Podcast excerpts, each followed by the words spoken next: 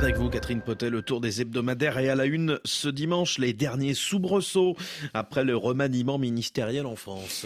À quoi joue Macron? Le roi s'amuse, raille Le Point, qui a choisi de faire sa une sur Rachida Dati, la nouvelle ministre de la Culture, venue de la droite comme plusieurs autres poids lourds du nouveau gouvernement. Le macronisme est mort, vive le sarco-macronisme, ironise l'hebdomadaire, allusion à l'ancien président Nicolas Sarkozy, dont la nouvelle ministre est proche. Rachida Dati, une grenade au gouvernement, titre Le Point, selon lequel Emmanuel Macron est là de ses ministres de la société civile ou de la haute fonction publique qui, selon lui, ne savent pas défendre son action avec suffisamment d'emphase. Le président est persuadé qu'il lui faut des ministres sans état d'âme. Rachida Dati est là pour ses punchlines et sa répartie. Elle n'a pas besoin de stage d'observation. Là où le point voit une grenade au sein du nouveau gouvernement, l'Obs, lui, parle du retour de la tata flingueuse. Son sens du drama de la répartie et surtout sa mise en examen pour corruption font déjà tousser les milieux culturels, remarque l'hebdomadaire, qui parle d'une opération diversion alors que le chef de l'État peine à relancer son quinquennat et redoute une débâcle aux européennes. Mais Rachida Dati, c'est aussi un parcours, enfance en HLM et débrouillarde ascension sociale de la chancellerie jusqu'à la mairie de l'arrondissement le plus chic de Paris, souligne l'Obs. Pour ceux qui se demandent si j'ai lu des livres, qu'ils sachent que j'y ai eu accès dans ma cité par le bibliobus. Je dépends de le dire, affirme Rachida Dati. Un parcours donc et une popularité enviable supérieure à 65% chez les Français non diplômés, souligne l'Obs. À la une de l'Express, une autre personnalité politique et médiatique. Que dissimule l'image lisse du président du Rassemblement national interroge l'Express. À 28 ans, Jordan Bardella conduira la, la liste du RN aux prochaines élections européennes. Jeunesse, sourire et affabilité ouvrent grand les portes des émissions télévisées, remarque l'hebdomadaire, qui estime que Jordan Bardella tape plus dur et plus fort que Marine Le Pen.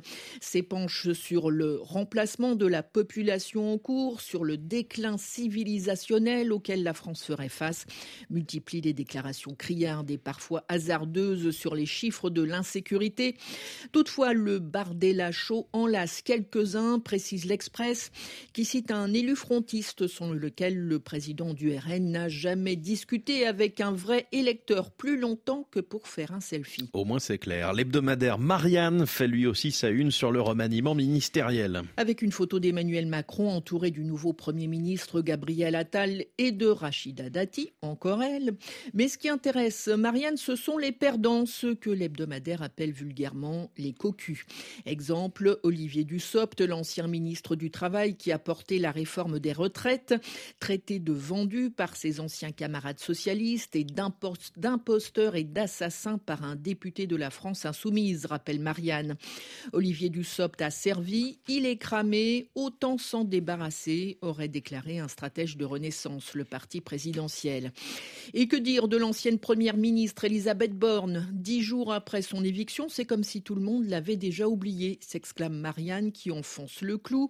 Emmanuel Macron avait décidé de confier le sale boulot à cette fidèle dont la fiabilité compensait l'absence d'éclat. Le charisme limité de cette technocrate devenue première ministre ne l'a pas aidé à rester dans les mémoires, conclut Marianne, non sans une certaine cruauté. Enfin, dans les journaux du dimanche, Catherine de la politique aussi, les deux premières crises auxquelles se confronte le gouvernement de Gabriel Attal. Paysans, la colère en marche, titre en une la tribune dimanche qui parle avec une certaine condescendance de jacquerie. Le plus jeune premier ministre est bien loin de ses bases, ajoute le journal qui voit là un sujet explosif dont les multiples raisons seront difficiles à démêler. Cinq mois avant les élections européennes, poursuit la tribune dimanche, le Rassemblement national est aux aguets. Marine Le Pen et Jordan Bardella soufflent grossièrement sur les braises et veulent surfer sur une colère agricole qui se répand dans toute l'Europe. Autre crise à laquelle est confronté le gouvernement, la question de l'école privée au centre du débat depuis que la nouvelle ministre de l'Éducation nationale, Amélie Oudéa-Castera, a confié avoir scolarisé ses enfants dans le privé en raison, disait-elle, du trop grand nombre d'heures non remplacées dans le public.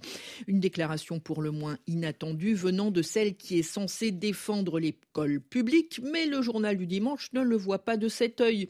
Il dénonce l'acharnement de la gauche médiatique et part en croisade pour défendre l'école Stanislas, celle où Amélie Oudéa Castera avait inscrit ses enfants.